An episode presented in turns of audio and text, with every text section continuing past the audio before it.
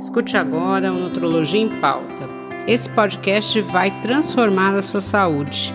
Aqui é opinião baseada em ciência.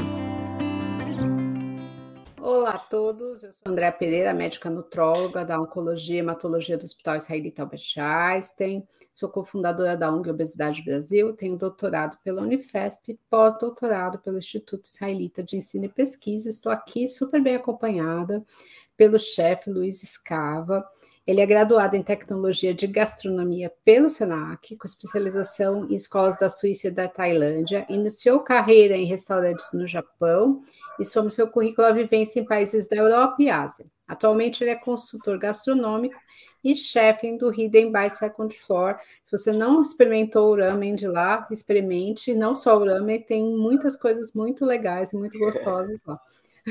Então eu queria começar, né? Esse, a gente está fazendo esse mês sobre a gastronomia e a saúde. Então, assim, o ramen, né? Nem todo mundo conhece, nem todo mundo uh, sabe o que é, a gente vai falar bastante dele, mas o que eu queria saber é quando que você começou a se interessar pela gastronomia? Quando que isso apareceu aí na sua vida? Legal, doutora. Primeiro, muito obrigado pela oportunidade, pelo convite. É... Gastronomia, para mim, começou acho que desde a infância, né? A gente sempre fala, é, é bem, como vamos dizer, é, acho que veio da minha avó, né? Isso é meio que todo mundo acaba. É, a maioria dos chefes fala da avó. É interessante isso. Parece até meio clichê, né? Mas é, começou literalmente, porque eu, na verdade, fui é, criado pelos meus avós, praticamente, né? Meus pais trabalhavam muito, a gente é de sítio, né? Interior de São Paulo. E aí quem cozinhava fazia almoço e a gente comia, na verdade, a sobra do almoço como janta, né? É, mas foi minha mãe, é, foi minha avó, né, que começou uh, cozinhando em casa tal, e eu vi ela na, no meio das panelas, e é muito legal, porque em casa a gente, como é sítio, então a gente tinha horta, né, a gente tinha criação de galinha, tinha criação de porco, a gente teve criação de quase tudo aqui, né, na, na região, né, no sítio. E aí começou, acho que praticamente indo, assim, tipo, ver minha avó cuidando da horta, às vezes ela falava assim, ah, não vai lá ajudar a regar a horta tal, e aí eu ia ajudar tal. Eu lembro que eu pegava cenoura, tirava da terra, jogava numa água ali, comia, né? É, então, acho que assim, a, a gastronomia começou para mim desde molequinho, né? Com a minha avó, porque minha mãe, ela trabalhava muito, né? Meus pais sempre trabalhavam muito, então quem acabava cuidando dessa parte era realmente minha avó, né? Então, eu acho que começou com ela. Infelizmente, ela não me viu entrar na carreira de gastronomia, mas uhum. acho que foi ela que deu todo o pontapé inicial, digamos assim, dessa paixão, acho, por gastronomia. É, isso é interessante, né? Porque tem a avó que cozinha, a mãe, às vezes o pai, o tio tem, né, várias referências, mas nem todo mundo que vai ver a família cozinhando gosta de cozinhar, né? Então você vê que é, é algo, né, talvez outras pessoas aí, não sei, você tem irmãos, tudo, todo mundo seguiu por essa carreira, né? Então a gente vê que alguém, por algum motivo, a cozinha encantou, né? Então uhum. é de ficar seguindo, de achar aquilo legal, né? E assim, a, a ideia, né? Hoje a gente sabe as pessoas, elas comem por uma série de motivos, não só para manter necessidades fisiológicas, né? Essa é uma diferença aí do ser humano como animal dos outros animais.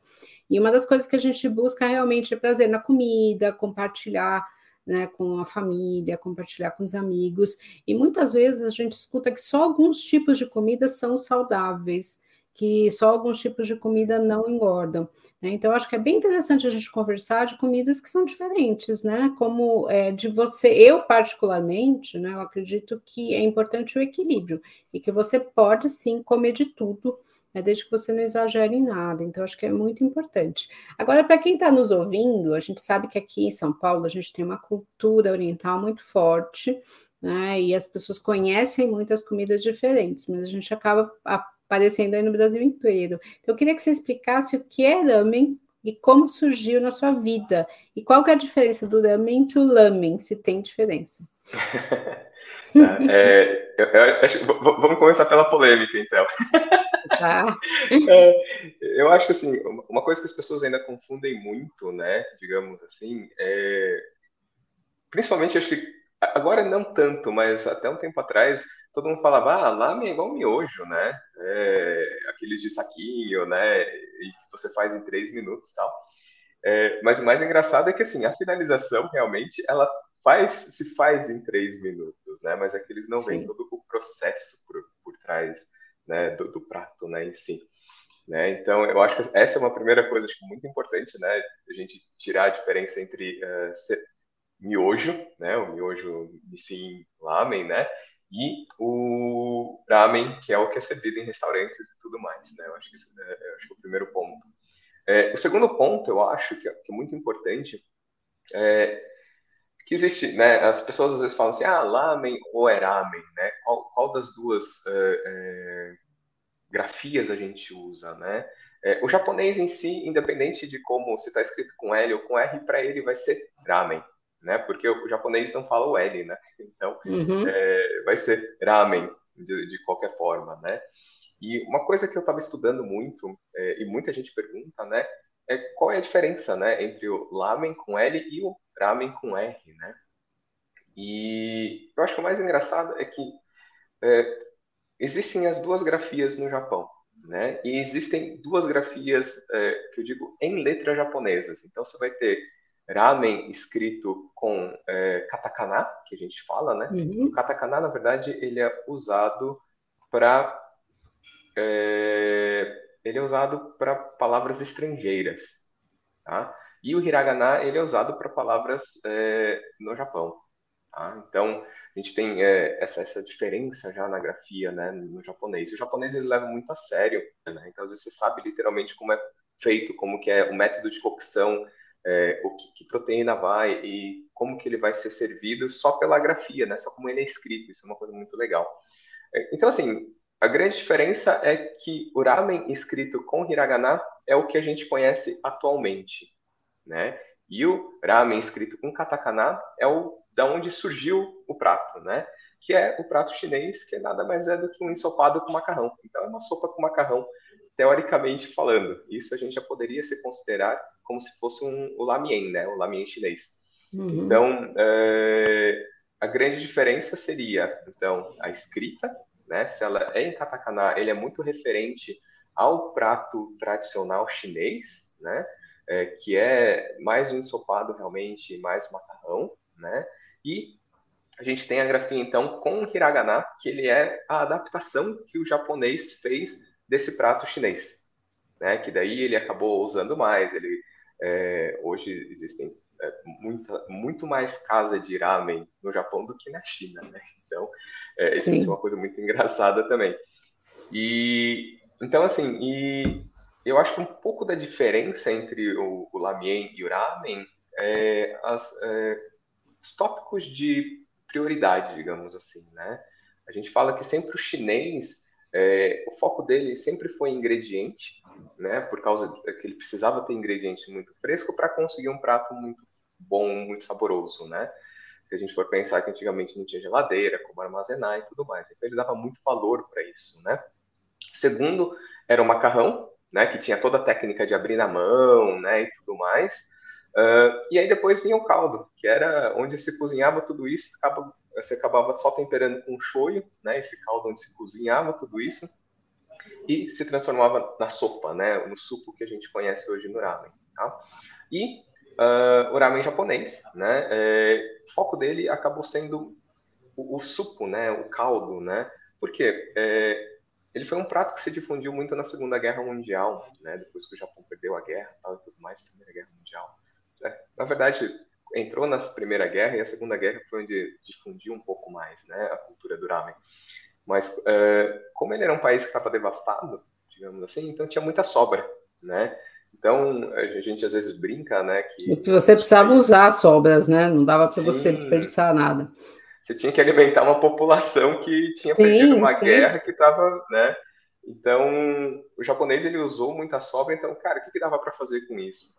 Né? Então eles focaram muito em como produzir uma sopa muito nutritiva, né? Então ele era rico, literalmente, em nutrientes e gordura, né? Para sustentar aí é, o, o, o, o, japonês nessa fase aí de recuperação, né?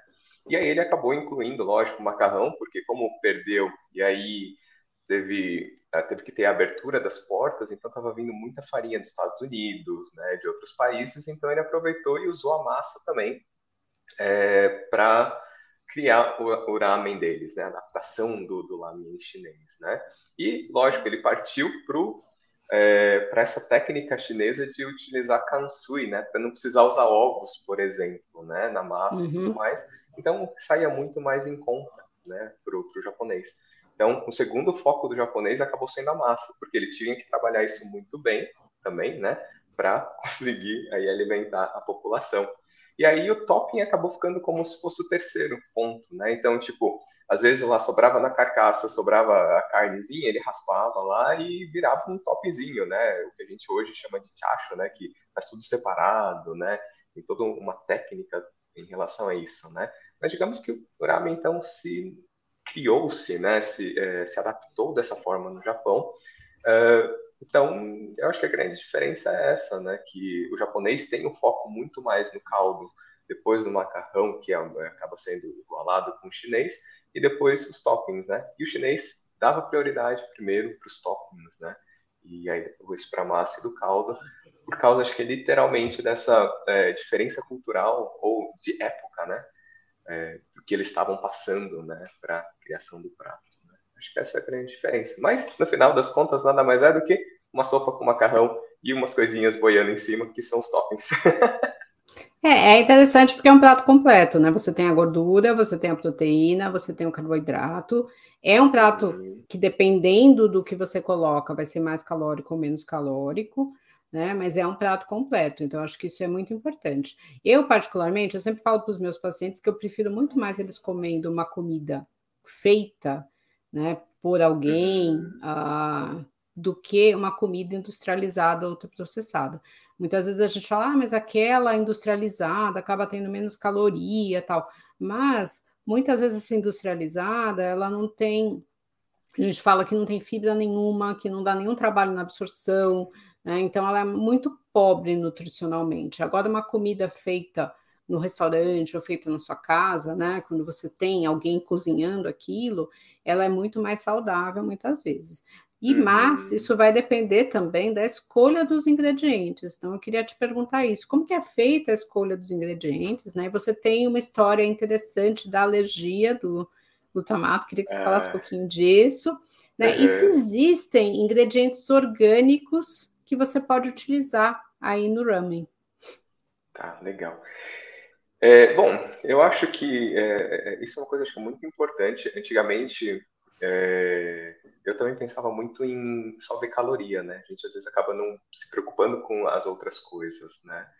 E uma coisa que eu aprendi muito com a minha esposa atual, né? A gente começou namorando e ela que me ensinou tudo isso, hoje minha atual esposa, é, ela me fez comer comida, literalmente. Eu via até o ramen de uma outra forma, eu via mais o ramen como uma forma de negócio, né? Uh, e aí, quando eu acabei descobrindo, né, até a alergia com, com glutamato, essas coisas, eu comecei a ver um pouco a comida de uma forma assim, pô, talvez eu consiga ajudar as pessoas também do jeito que é possível num restaurante, né?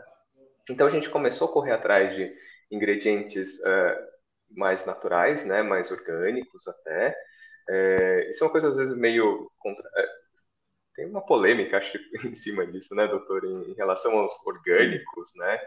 É, mas é, aqui no Brasil, por exemplo, a gente fala assim: ah, é totalmente orgânico? Eu acho que a, a legislação em si do orgânico ela aceita um nível de produtos, né? É, uhum. alguns aditivos, Sim. alguma coisa, porque assim, a nossa terra, né? Eu faço assim, eu, que nem eu falo, aqui em Atibaia a gente tem uma horta orgânica uhum. né? Que a gente traz os produtos, né? A gente cultiva cebolinha, algumas coisas que é possível cuidar, fazer aqui, a gente faz, né? Só que assim, a nossa terra ela é muito ácida, né? Então tem muita coisa que às vezes não cresce. Então a gente tem que às vezes colocar é, farinha de ossos, né? E às vezes o, o, a farinha de ossos ela não é feita com o, o boi orgânico, digamos assim, né? Então, Sim. eu acho que tem, né, tem uma coisa muito interessante em relação a isso, assim, tipo... É, é... tem até um nível aceitável, né, do que você... Porque senão fica quase impossível, né? A gente sabe disso. É, então fica quase, né? É, a gente fica limitado, né? A, uhum. produtos, né? Então, a gente procurou pequenos produtores que, pelo menos, tenham um cuidado muito grande com, com a produção deles. Né? É, são todos orgânicos? Não. A gente sempre dá preferência para que, pelo menos, não tenha químicos abusivos né? e, e pesados assim demais para o organismo. Né? Então, a gente sempre dá preferência para orgânicos, que nem ovos a gente consegue orgânico, é, frango a gente consegue orgânico, que é uma, hoje já tem uma demanda, acho que, muito maior e um preço acessível, né? para as pessoas, né? E para o restaurante também, porque o restaurante uhum. ele tem que é, fazer uma boa comida, eu acho, né? Que você está saindo de casa e pagando por essa comida, então acho que a comida tem que ser inicialmente muito boa, muito gostosa. E eu acho que a gente tem, é, a gente, eu comecei a partir para esse lado de, ah, ele precisa trazer também é, esse aspecto mais saudável, nutritivo para o meu cliente, né? Que é a forma que eu decidi ajudar é, essa coisa de mais saudável, né? É, para é, para a comunidade em si que a gente está inserida, né? Então a gente partiu meio que para esse pressuposto de tentar trazer ingredientes bons que ajude também a comunidade, né? Então a gente pega geralmente de produtores muito próximos, né? De tipo Mogi das Cruzes, aqui de Atibaia, por exemplo, que são famílias pequenas. É, então também para criar esse é, essa economia né, é, dos pequenos produtores né, e conseguir utilizar produtos assim. E aí alguns outros, lógico, né, alguns importados, porque tem produtos que não existem aqui no Brasil, né, que nem as algas marinhas, né, apesar da gente ter, não tem o mesmo cuidado e o, o mesmo umami que a gente fala, né, o glutamato uhum. natural uhum. de, de, de, alguns produtos. Então, alguns importados, né, mas a gente dá preferência para os locais, né. É próximo, acaba sendo mais fresco e às vezes muito mais Sim. barato, né? É, do que você ir no mercado, por exemplo, e é um grande produtor. Então a gente, essa indústria já está já tá aí enraizada muito forte, né, no nosso, na nossa cultura, né? Então a gente procurou esses é, menores, né, esses produtores menores, para em vez de eles venderem para essas grandes empresas de distribuição, a gente conseguir diretamente com eles, né? Então é mais ou menos assim que acabou é, saindo né, é, a escolha dos nossos ingredientes aqui no restaurante. Né? É, eu acho interessante isso, é o que você falou, né? Você acaba com os pequenos produtores, você consegue acompanhar melhor o que está sendo feito, né? E assim, eu acho que é, e você gira essa economia, é muito mais saudável para o seu cliente que está ali, né? Então, acho que é bem interessante.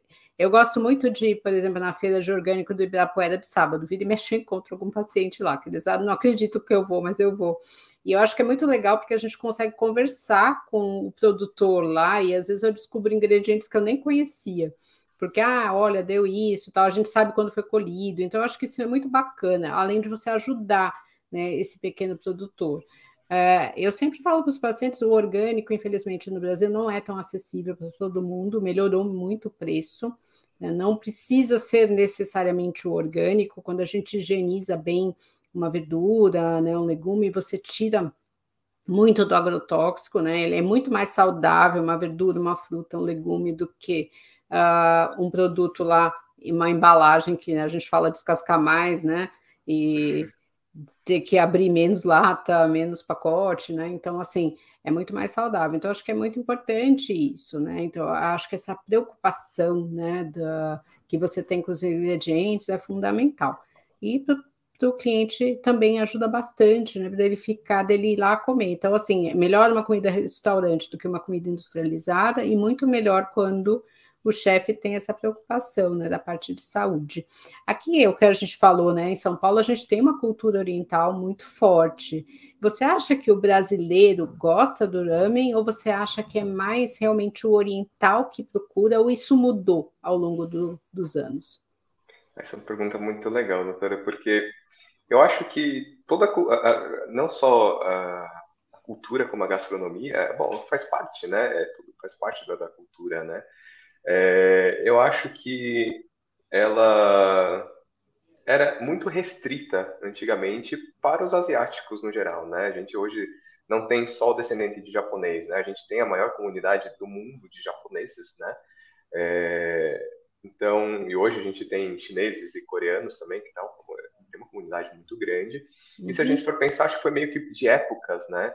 É, antigamente era só voltado literalmente para a comunidade japonesa, Mas hoje em dia, principalmente por causa dessa globalização e tudo mais, é, acho que está todo mundo procurando de tudo, né? Está todo mundo experimentando Sim. de tudo, né? E comida boa é comida boa, né? Independente da origem. Concordo. Eu acho que, é, e, e, você acaba procurando cada vez coisas mais legais, né? Porque às vezes você experimenta num restaurante e você fala assim, é, não... aí você vai num outro assim e fala, ah, não, aquele talvez seja melhor. Aí você vai lá e pô, come uma coisa diferente lá e acaba é, tendo essa curiosidade, né? Tipo, putz, como conhecer mais coisa, né? Conhecer mais uhum. pratos e por aí vai. Mas antigamente era praticamente só japoneses. Na, na, verdade, nem japonês, né? Se a gente for falar, pensar. Porque uma coisa muito engraçada também é, que eu vejo é, para o japonês a gente é Nikkei, né? A gente é uhum. é descendente de japoneses, né? A gente não é Sim. é japonês, né? E a cultura que a gente tem gastronômica aqui no Brasil, ela é uma adaptação. Tanto é que quando eu estive no Japão, por exemplo, o sabor é diferente, os produtos, os ingredientes são diferentes. Então, assim, e às vezes as pessoas é, que nunca foram para o Japão, por exemplo, né, é, tem muito do, do que é o, o, japonês aqui no Brasil, né, que é essa uhum. adaptação é, que foi feita, né, tanto para o paladar como de ingredientes, né. Tanto é que a, no Brasil a gente tem o, o me, não sei se você conhece aquela é tipo uma cerejinha japonesa bem salgada, em conserva, Sim. né? A gente uhum. tem aqui o Hana Ume, que é feito com hibisco, né? Que como não se tinha essa cereja, né, japonesa, o, o japonês que estava aqui adaptou com a flor de, de hibisco, né? E chega num sabor muito similar, que no Japão não existe. Sim. E, né? Então isso, isso, é uma coisa muito engraçada. Que, então eu acredito que era muito é, fechado nessa na, na, na comunidade japonesa, mas que hoje é, que nem meu restaurante, hoje eu tenho praticamente 50%, 50%, né? Eu digo 50% de asiáticos no geral, né? Uhum. E 50% de, dos brasileiros que estão ali é, procurando é, um ramen ou procurando uma comida japonesa diferente, porque até então era sushi, né? O Sim, exatamente. Era Sushi e sashimi, só sabia disso, né? Sim, e tanto é que tem muita gente que falava assim, ah, comida japonesa, ah, vocês só comem peixe cru, né? É, Arroz com, com, peixe cru, né? E, não, a gente tem uma cultura muito grande aí, né, em relação a outros pratos, né? E o ramen é só um deles, né? Então, mas hoje, graças a Deus, né, com essa, é, acho que com a curiosidade, literalmente, das pessoas, e com essa aproximação do, do, do japonês, né, da, da, da, comunidade japonesa com a comunidade brasileira, né, o país né, que a gente está, é, conseguiu com que eles tivessem mais curiosidade de conhecer né, essa cultura. E aí eu acho que hoje está todo mundo querendo comer de tudo, né? Sim, eu acho é, comida boa é comida boa. E eu acho assim, né? A gente tem essa adaptação, né, da cultura pelo o paladar também é algo cultural, né? Então, você comer aqui é diferente de comer no Japão. Às vezes as pessoas falam, nossa, mas eu fui lá do Japão e eu fiquei meio decepcionado, não gostei tanto, acho que o daqui é melhor. Mas é que a gente adapta o nosso paladar e os nossos ingredientes. E talvez o japonês vindo para cá fale a mesma coisa. Ah, não sei, não, não gostei ou gostei mais, né?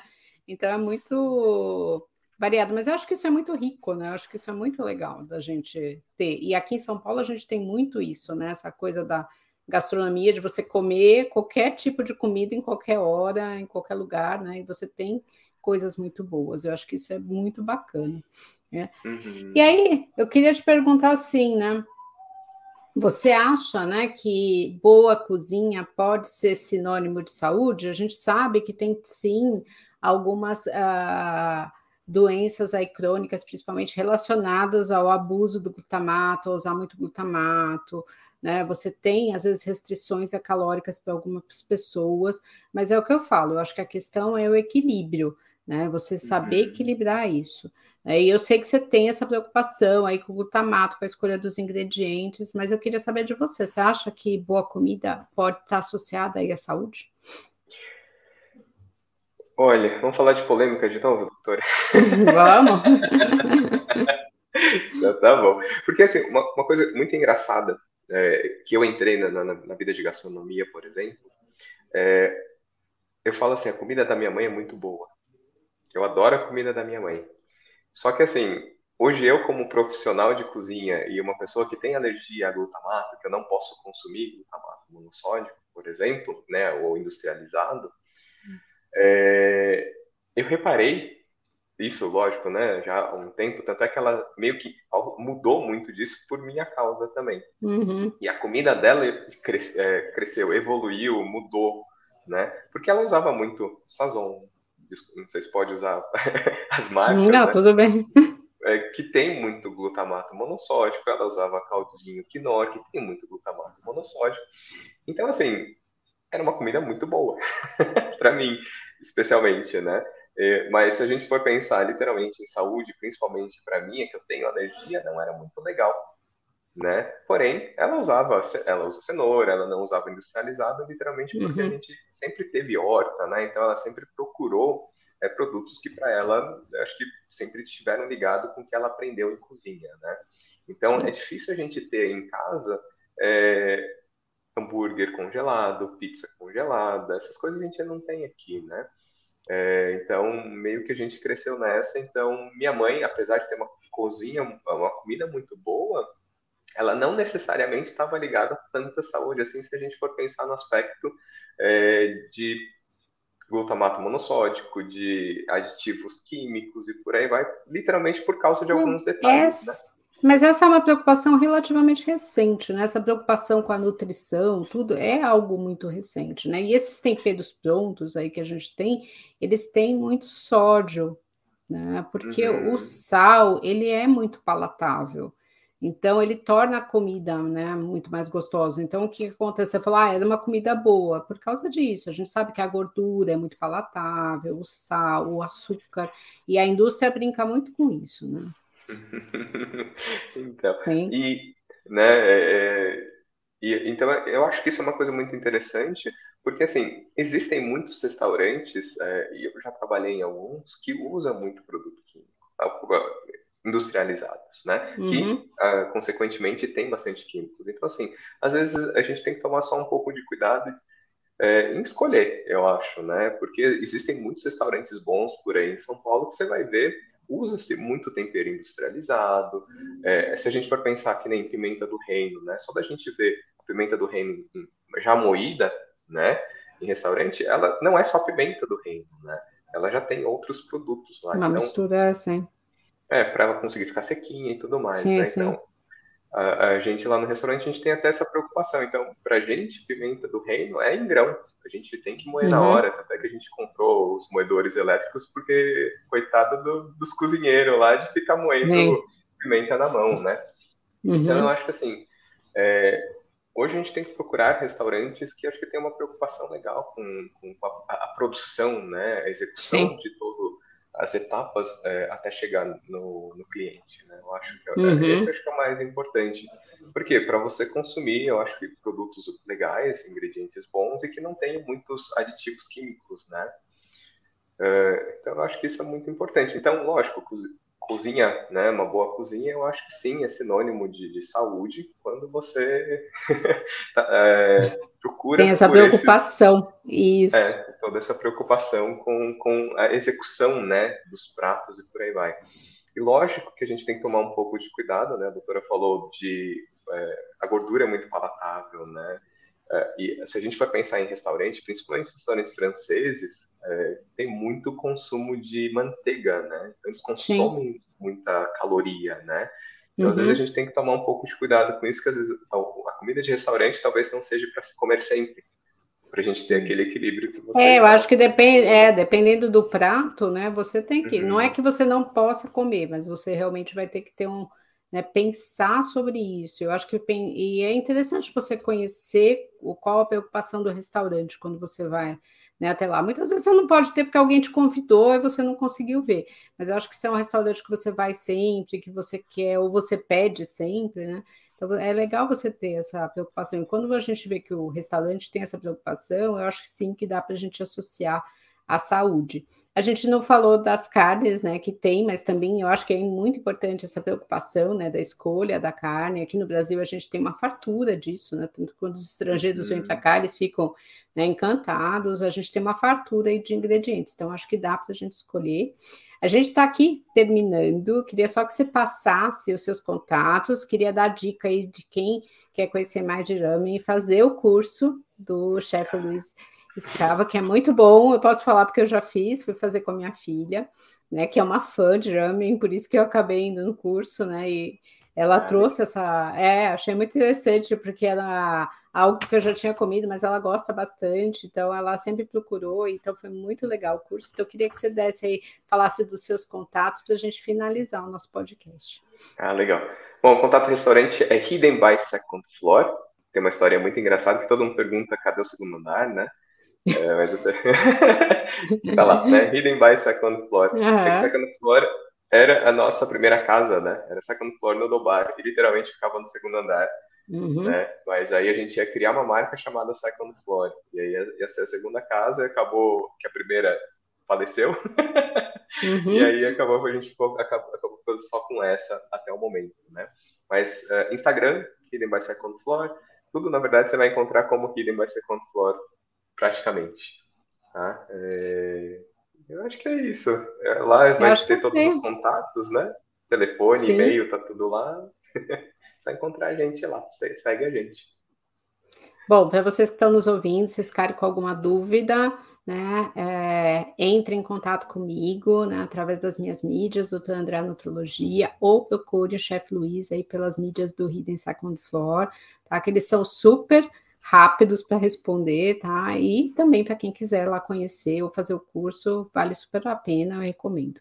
Aí, aí eu queria só passar a mensagem final, gente, que o importante é o equilíbrio, tomar muito cuidado, muito mais com o industrializado, ultraprocessado, do que a comida feita no dia a dia, e seja de restaurante ou seja na sua casa, e a preocupação com os ingredientes também se estende aí à nossa casa e aos restaurantes que a gente frequenta. Então, até o próximo, muito obrigada. Christ.